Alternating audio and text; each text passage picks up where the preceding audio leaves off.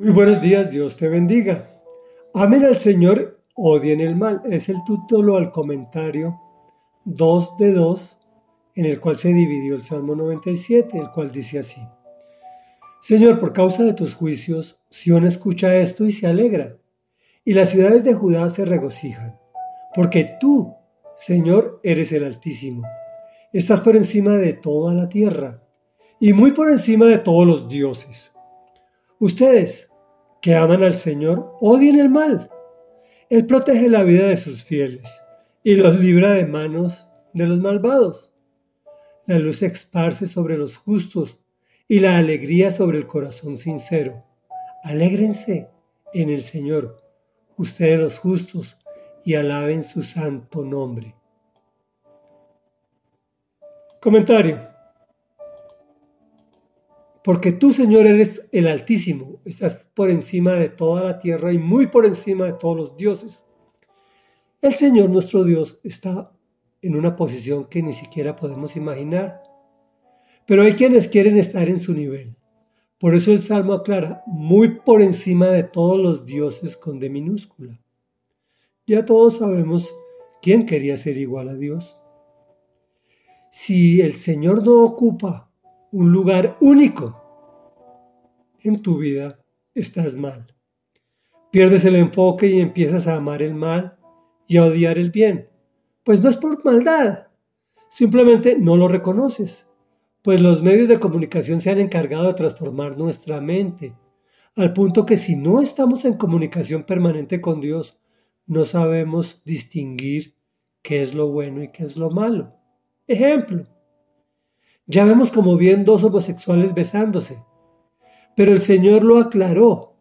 Los que se echan con hombres no entrarán en el reino de los cielos. También se pierde la protección que tiene reservada para los que lo aman. Y no es que no tenga una protección para quienes no lo aman. Él es claro, el sol sale para buenos y para malos. Solo que Él es selectivo. Nos abre los ojos para que la luz se esparza sobre nosotros y podamos ver con claridad y podamos tomar buenas decisiones que traigan alegría a nuestros corazones. La alegría que proviene del Señor es uno de los motivos por los cuales debemos alabar su santo nombre. Reflexión. Es muy fácil en este mundo moderno de hiperinformación, la cual se comercializó a tal grado que perdió la veracidad. Los que estamos expuestos a esa saturación fácilmente comenzamos a distorsionar la verdad. No vemos con claridad qué es lo bueno y lo malo, pues nos confunde lo políticamente correcto. Si quieres disfrutar verdaderamente de la vida en este planeta, obvio, con conflicto, y de la vida que sigue, la eterna, Vete a la fuente de la verdad que es Jesucristo. Él es el camino, la verdad y la vida. Leyendo la Biblia lo encontrarás en toda ella. Es más específica en el Nuevo Testamento. Oremos. Amado Dios, hoy venimos a ti reconociendo que hemos perdido mucho el enfoque que a veces nos dejamos llevar por lo políticamente correcto y te pedimos perdón, pues la mayoría de las veces lo políticamente correcto es incorrecto para ti.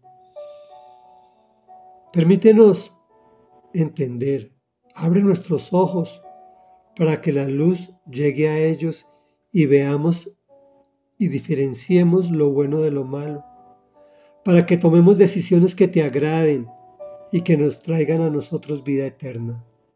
Gracias Señor Jesús por haberte parado firme y no dejarte llevar por lo políticamente correcto de aquel entonces, mostrándonos a nosotros la importancia de entregar nuestra vida por ti, por lo correcto, por lo verdaderamente correcto, aun cuando a los poderosos no les caiga bien.